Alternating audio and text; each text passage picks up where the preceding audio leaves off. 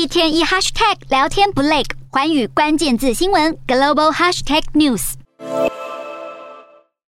克里米亚大桥是俄罗斯二零一四年并吞克里米亚半岛后，在二零一八年建造的桥梁。俄乌开战以来，俄军一直利用这座桥向黑海地区运送部队和军事装备。乌克兰少将马尔琴科称这座桥为乌军的头号目标，打算利用西方提供的先进武器，剪断俄军这条补给脐带。